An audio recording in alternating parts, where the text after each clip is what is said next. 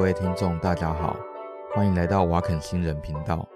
今天是二零二三年六月九日。呃，我今天用了一个新的麦克风哦，所以啊，如果那个录音的声音感觉跟平常不太一样的话，啊，还请大家忍耐一下啊。那这，嗯，毕竟这个麦克风我还没有调整过，我也不知道，也还不确定这个要怎么调整。可能等一下再来试试看，这样。那我刚好在我的 FB 那推给我的广告里面啊，那看到一个我觉得有点蠢的广告。那这个广告呢，它是说哈啊，如果你吃某一些健康食品的话，它就可以让你的痛风比较不容易压起来，就是比较不容易发作的意思啦。那刚好。关于痛风这个疾病啦，哦，那我觉得我也算是半个专家，哦，好吧，严格来说，我可以算是专家啦。所以我在想，也许我可以分享一点点，呃，我对于这个疾病的一些了解，那跟各位听众讲一下。首先哦，就是痛风它的原因。那我们都知道哈，痛风最常见的表现就是说，在脚趾头的呃大拇指旁边的那个小关节，那我们叫做第一个 MTP 哦，就是呃脚掌骨跟那个脚趾骨的交界这个地方的关节，那最常见是这个地方发作，然后它发作的状况常常就是诶没有任何预警，那突然之间啊就整个肿起来，那。肿到说，呃，你完全没有办法走路，那不止没有办法走路而已，那有时候哈，你连躺在床上啊，那风一吹就痛，那所以在那个中医的命名就把它命名叫痛风这样。那可是除了那个大脚趾以外哈，很多其他的关节也有可能发作，那例如说膝盖啦、手肘啦、手腕啦，哦，不过一般来说这个是比较呃没有那么常见。不过没有那么常见，有时候碰到还是很可怜呐。然后就是可以看到那个生病的人就在哀哀叫啊，然后动都不能动。那这个好发的那个年纪啊，那通常是比较年轻一点的男生，那或者是呃已经停经的那个女生。为什么呢？因为我们都知道说那个女性荷尔蒙它可以帮助那个尿酸的排出，所以呢。呃，年轻的男生当然不会有女性荷尔蒙嘛，啊，然后那可是等到他停经了以后，那女性荷尔蒙就比较少，呃，或者是接近没有。那在这种状况下的话，那他的尿酸也会跟着堆积在你的体内，这样子。那尿酸这个东西是怎么来的呢？呃，我们从它的源头开始讲好了啦，好。那尿酸呢？基本上它是我们体内的算是核酸呐。我们讲核酸就是细胞核的里面的 DNA 那些东西，还有 RNA 这些东西。那 DNA 跟 RNA 基本上也是需要代谢的。那所以它们代谢之后，那最后呃经由一个酵素，我们叫做 lysine oxidase，就是哎反正就是一个叫做 XO，我们通常缩写是 XO。那经过这些酵素代谢之后，那最后会产生尿酸。所以呢，如果你这个细胞代谢很多的时候，那我们的尿酸就会增加。那如果这个代谢很少的时候，那尿酸也还是会增加。为什么？因为你平常就算躺着不动哦，整天像植物人一样躺着不动的话，你的细胞也是需要更新的。那你在细胞更新的时候，那这些核酸就会被代谢掉。那代谢掉以后，你的尿酸值就会增加。那再来，我们就要想到一件事情，那痛风就是因为尿酸高吗？那其实不是这样子啦，齁，就是说痛风这个疾病，那它是用关节痛啊，或者是长出石头来当做表现嘛。那可是并不是高尿酸血症，就是血中的尿酸比较高。那它就会变成痛风，只是说高尿酸血症，好，那它比较容易引发痛风，并不是高尿酸就会痛风，啊，我觉得这件事情要分得很清楚。那真正痛风的原因，是因为尿酸呢变成了尿酸盐的结晶，好，我们叫呃 monosodium urate，就是 MS 缩写叫 MSU 啦，哦，那总而言之就是那个尿酸变成结晶啦，哦，一个针状的那种结晶。那这个针状的结晶，我们的免疫系统会因为这样子启动。啊，那如果有时间的话，也许我会把这个免疫系统怎么启动的再讲一讲。不过可能不太可能是今天讲了哦，因为这个一讲就要讲好久好久好久好久哦。好，所以我们再回头来讲，就是说哈，高尿酸血症基本上常发生在停经后的妇女，或者是呃没没有停经的年轻人。年轻人很好理解嘛，因为年轻人要运动，他们常运动量比较大。那运动量比较大的话，哈，他的那些呃肌肉代谢量就会增加。那肌肉代谢量增加的话，那他的那个尿酸就会增加，哦，这很好理解。好，那变成了高尿酸血症之后，那再来就是形成结晶。好，那形成结晶才变成痛风。首先呢，我们从高尿酸血症开始说。那是除了刚说的哈，年轻男生跟呃，老年的女生以外，有没有说全世界各地有什么样的差别呢？哎，还真的有。那事实上，哈，全世界呃尿酸平均浓度最高的呃是台湾人，哦，没有，你没有听错，就是台湾人，哦。那除了台湾人之外啊，哦，那我们可以，哎，如果你手边有 Google Map 或者是说有地图的话，你可以把它打开。我念几个国家哈，大家听听看。一个叫做诺鲁，哦，呃，诺鲁在那个 Micronesia，就是密克罗尼西亚。好，那另外一个国家叫做大溪地，那我再继续念啊，哈，那包括说像马来西亚，啊，然后还有呃萨摩亚，啊，还有像是那个呃。呃，斐济啊，还有像是那个图瓦鲁共和国啊，然后东加啊，就是前一阵子不是火山爆发那个东加吗？哦，然后再来就是像那个夏威夷人啊，那等等，好，所以你如果啊，对对，还有一个漏掉了，就是毛利人哦，你如果看了一下哈，你会发现一件事情啊，哎。这些人啊，这些国家啊，哦，他们通通都分布在那个整个太平洋，哦，而且几乎没有白人，就是全部都没有那个高加索人，就是那些啊美国啦、英国啊、欧洲啊那些人，哦，那当然啦、也没有阿拉伯人，哦，那也没有非洲人，也就是说，哈，高尿酸血症这个病啊，哦，原则上是沿着。整个南岛语族分布的，而且在呃三个三个那个什么呃密克罗尼西亚啦、波利尼西亚啦，哦，还有美拉尼西亚里面啊，那主要是在密克罗尼西亚，就是我们叫 Micronesia 啊，然后还有叫那个波利尼西亚，就是 Polynesia，Polynesia 就是诶、那个那个呃复活节岛那一带哦，就是。所以它整个分布啊，吼，那就是从台湾一路往南拉，哦，然后拉到马来西亚，然后再往东边拉，哦，然后拉到那个纽西兰，最东到纽西兰的那个毛利人那个地方。所以这整个 band，哦，哎，这整个地理分布啊，哦，那事实上就是南岛语族的地理分布。所以很明显啊，这件事情跟遗传有关。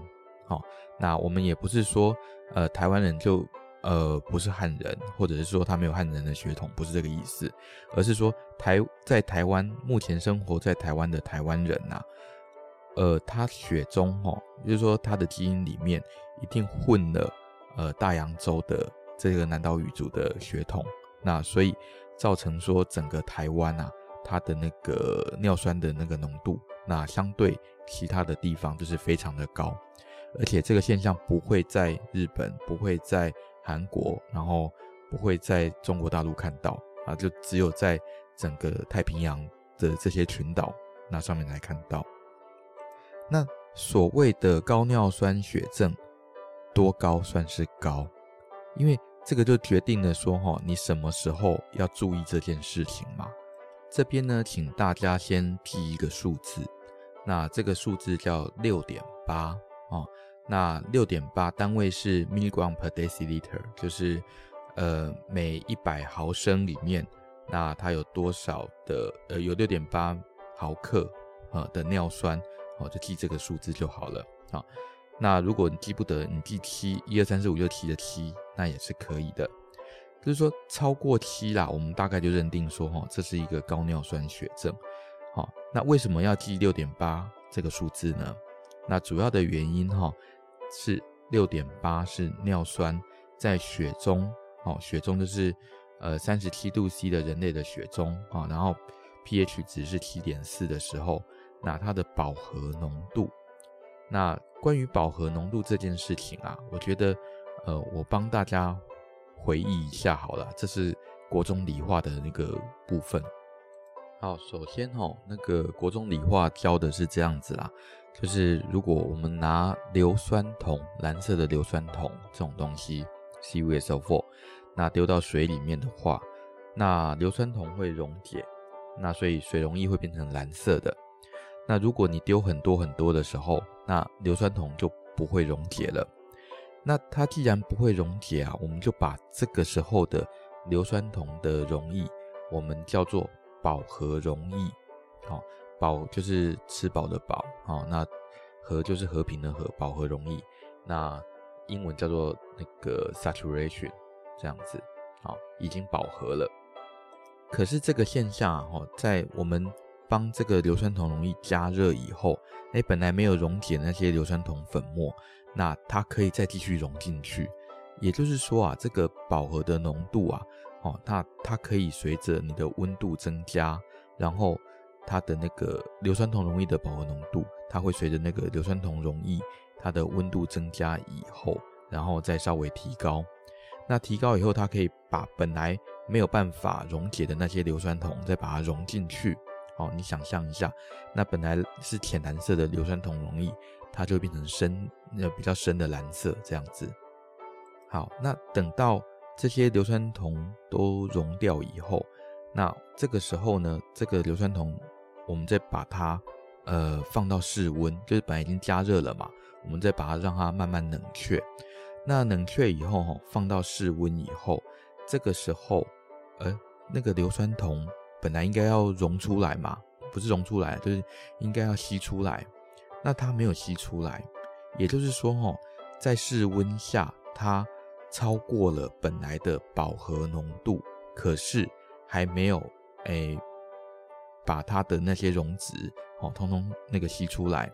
这个时候，这个溶液啊，哦，我们就叫做过饱和 （hypersaturation），哦，呃，超过饱和的状态。好，那超过饱和的状态，哈，如果你要呃让它变成有结晶跑出来的话，很简单，好，就是你加一些我们叫做晶种的东西，结晶的种子啊，晶种。好，那。加进去以后，像这个硫酸铜溶液啊，它很快就会冒出一大堆的那个硫酸铜结晶，好，然后这个时候会冒到什么程度呢？会冒到这个硫酸铜溶液又回到原来这个温度，呃，室温下，好，它的那个饱和浓度为止。那超过这个饱和浓度的部分，它就会通通变成结晶跑出来。好。那会影，所以我们就从刚刚这个实验啊，就可以想到一件事情：影响饱和浓度的哦，原则上就是温度，好，当然还有溶质量啦哈。那另外一个就是那个酸碱度，然后再来呢，就是说过饱和溶液，那在什么状态下它会形成结晶呢？那第一个，你要离饱和浓度越远越好。好，就是说，呃，假设饱和浓度是，我们先不要管单位哈。假设饱和浓度这个温度下，那是十好了。那如果你的那个目前的溶液，它的浓度呢是十二，跟浓度是一百，那你觉得哪一个比较容易形成结晶呢？那很明显嘛，离十最远的是一百嘛，对不对？因为它太浓了，好，所以它很容易形成结晶。那十二不是不行，那是说十二的话，它可能相对于一百来说就没有那么容易形成结晶。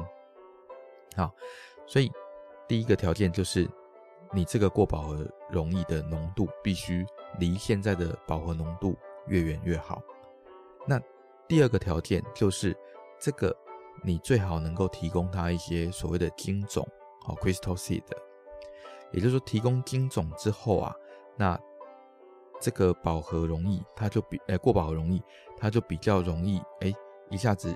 那个晶种啊，那它可以当成一个结晶附着的点，然后结晶就会粘上去，然后咻咻咻长出一大堆 crystal 出来。好，那这个晶种不一定，呃，非要是本来的结晶不可。好，你也可以丢个棉签，例如说木棒啊，好，啊棉签下去，那这个时候它也会长出一大堆的晶种。哎，讲错，长出一大堆的结晶这样子。好，那复习完国中理化以后啊。那我们来思考一下人类，好，我刚说哈，尿酸的三十七度 C，pH 七点四的状况下，那尿酸的饱和浓度是六点八 microgram per deciliter 哦，就是反正单位不用记了哈，就是六点八这样子啊。那一般人类啊，应该说一般的台湾人啊，那年轻的男生，他血中的饱和浓度大概是七啦八啦。等等，好，也就是说，它平常啊都处在一个过饱和的状态下，好，但是七跟八哈，事实上离那个饱和浓度六点八哦，事实上还算蛮短的，就是说它这个距离不算远。那如果饱和浓度降到四哦，或者是三，甚至是三的时候，那这个时候距离就很远了哦。好，那什么时候我们的尿酸饱和浓度会下降呢？当然就是温度下降嘛。那我们要想到一件事情，哎，大家前一阵子都听过 COVID-19 的那个疫情嘛？那有没有看过设在公共场所出入口的那种，呃，可以侦测人体红外线的那个温度的那种，呃，呃，摄影机？那它可以显示出人体的那个体表温度。那所以我们可以想到一件，哎，你那个人体的那体表温度，难道从头到脚温度都一样吗？颜色都一样吗？当然不是。也就是说，哈，你的人体体温呐，好，虽然说中心体温大概是三十七度，那可是，呃，你的从头到脚并不是通通都是三十七度，有些地方温度比较高一点，有些温有些地方温度比较低一点。那哪些地方是温度比较低的呢？那现在啊，呃，我觉得大家可以试试看哈，把手哦，那用来摸摸你的耳朵啊，你会发现你的耳垂啊，事实上温度绝对比你的手还要来得低哦，除非你现在正在发烧啦。那再来呢，就是说，呃，把手再摸摸你的膝盖，你会发现哦，那个膝盖这个地方，它的温度绝对比呃其他地方都来得低。那为什么呢？应该说，关节的地方温度都会比较低。好，为什么呢？因为关节这个地方啊，血流供应会比较少一点。那为什么关节这个地方血流供应要比较少呢？因为在演化过程中，哈，那如果说你关节这个地方血流供应多的话，那你这个只要走动啊，那就很容易造成血管的损伤。好，就是只要运动的时候，就容易造成血管损伤。造成血管损伤的结果就是这个关节里面容易积血，哦，造成血液的堆积。那造成血液堆积的结果呢，就是这个关节容易受损。所以关节啊，不是，呃，不是不需要血液供应，而是它不能有太多的血液供应。所以既然没有太多血液供应的结果，就是你的温度哦没有办法呃传到这个地方来，所以这个地方呢温度会比较稍微偏低一点。哦，跟三十七度比的话，会比较偏低一点。会低到什么程度呢？通常可以掉到三十二度左右啊，甚至更低一点。那你的体温，呃，比较低的关节是哪里呢？啊，事实上就是我们刚刚说的脚趾头第一个 MTP，啊，就是脚趾头的那个那个脚掌跟呃脚趾中间的那个关节，大拇指的旁边这样。好，所以这个关节啊，就提供了呃尿酸的结晶形成的一个良好条件。为什么？因为这个地方的饱和浓度很低，哦，然后它的你的血中提供的那个尿酸的浓度啊，不会说哦，在血液里面是八，然后跑到脚趾头这个地方啊，它就变成六哦，不会这样子，它到脚趾头还是八，所以它离这个脚趾头这个地方的尿酸饱和浓度啊，就相对比较远一点，哦，所以对脚趾头来说，这个地方是非常的过饱和。尿酸是非常的过饱和，但是我们刚才说嘛，哈，那就是，呃，人体的体温低啊，哦，也不是只有脚趾头或者是说膝盖这些地方。你刚不是也摸了耳朵吗？耳朵不是明明温度也很低啊，所以尿酸在这个耳朵的位置它也是过饱和啊。那为什么耳朵它没有变成痛风的好发位置？那这件事情也很简单，我们刚不是说，呃。结晶的形成啊，哦，在过饱和容易结晶的形成，呃，最好是能够提供它一些晶种 （crystal seed）。好，那要提供晶种的话，哈，耳朵反而还没有嘞。那可是，在脚趾头或者是说膝盖这些呃走动的这些关节啊，那它就比较容易。为什么呢？哦，通常就是你只要在走路的时候啊，那用力不当。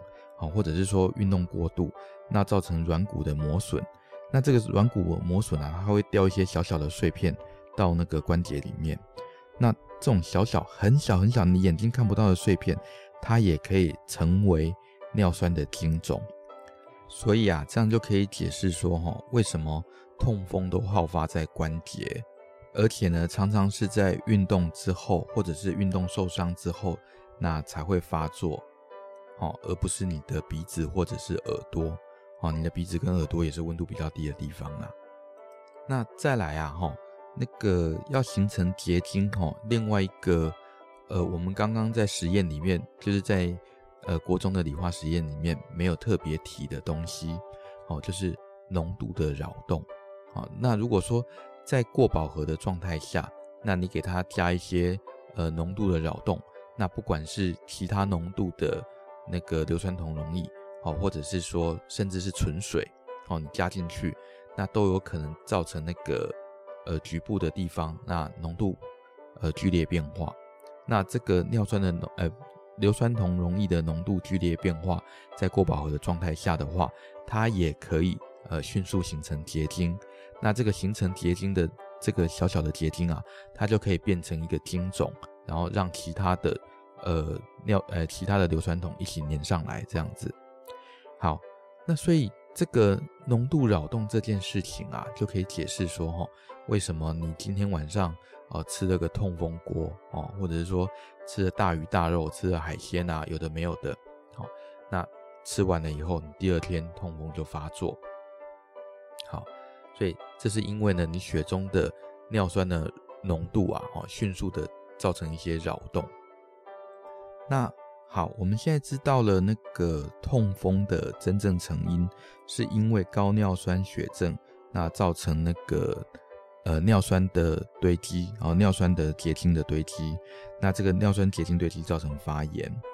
那我们再来想一件事情，我如果能够把高尿酸血症呃降下来，降到饱和浓度以下，是不是就不会形成结晶呢？哎，这还真的是对。没有错，我们只要能够把尿酸的浓度降到饱和浓度以下，它就不会形成结晶了。哎，问题在什么呢？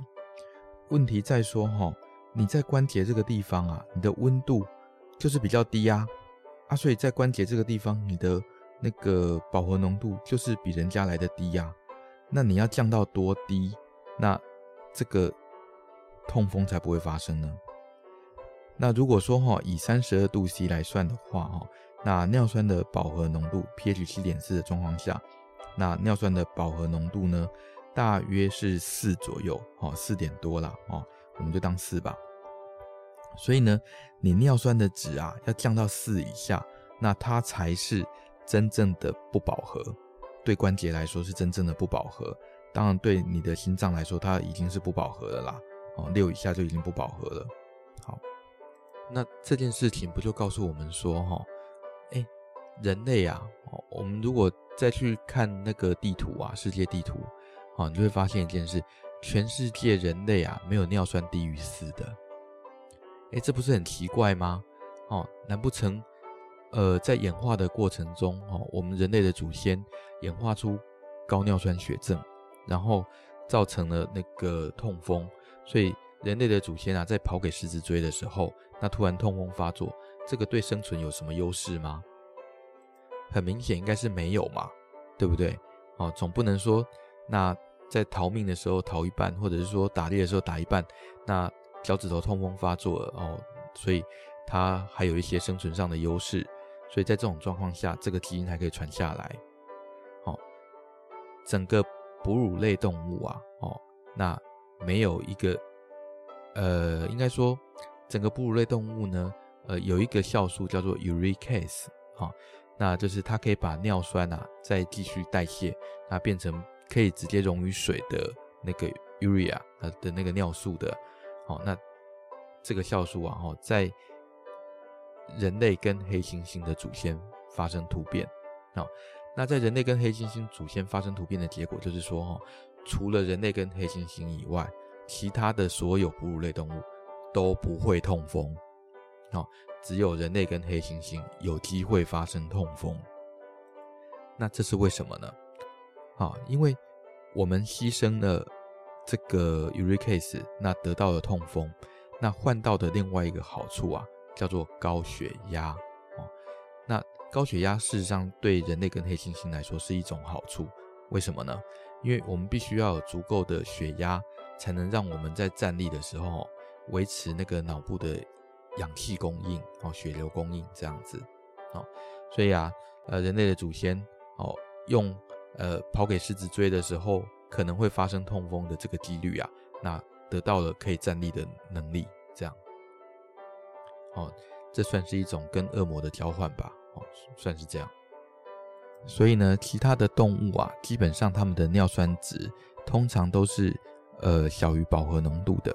那只有人类跟黑猩猩会高于饱和浓度。那如果靠最严格、最严格的饮食控制，能不能把尿酸降到四以下呢？哎，答案是不行。通常呢，哈，最严格、最严格的饮食控制，我不要大鱼大肉，我也不要吃海鲜。好，我这个也不吃，那个也不吃。好，那最后的结果是，你可以把尿酸的浓度，呃，血中尿酸的浓度降低最高到一一 m i g r a m per deciliter。那如果你是台湾人，因为你本来就已经是在七到八之间了，所以你降低一，用最严格、最严格的饮食控制降低了一，那也不过就是在七左右。那如果呢，你是台湾的原住民，那原住民哈、哦，他的那个尿酸浓度会更高，通常是在九左右。好，那所以你最严格、最严格的饮食控制，也不过降到八。事实上，离那个呃尿酸的那个饱和浓度哦，还蛮远的。好，也就是说，你就算哈、日子过得很辛苦，哦，这个也不吃，那个也不吃，你还是没有办法把尿酸的浓度降到。饱和浓度之下，那吃健康食品可不可以呢？答案是不行，别傻了。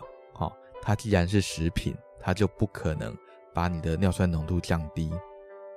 就算降低呢，也不可能降到有意义的低啊、我们讲有意义的低是降到饱和浓度以下，那才叫有意义的低啊、所以。如果以台湾人的体质来说啊，那我看到那某一款健康食品，我们就不要指名了。哦，他说它可以降尿酸，那我看到他的那个实验数据啊，是降低在人类哦，他还算蛮有钱的，做人体实验。好，那人体实验的话，它的那个尿酸浓度可以降低最高到零点六 micron per deciliter。好。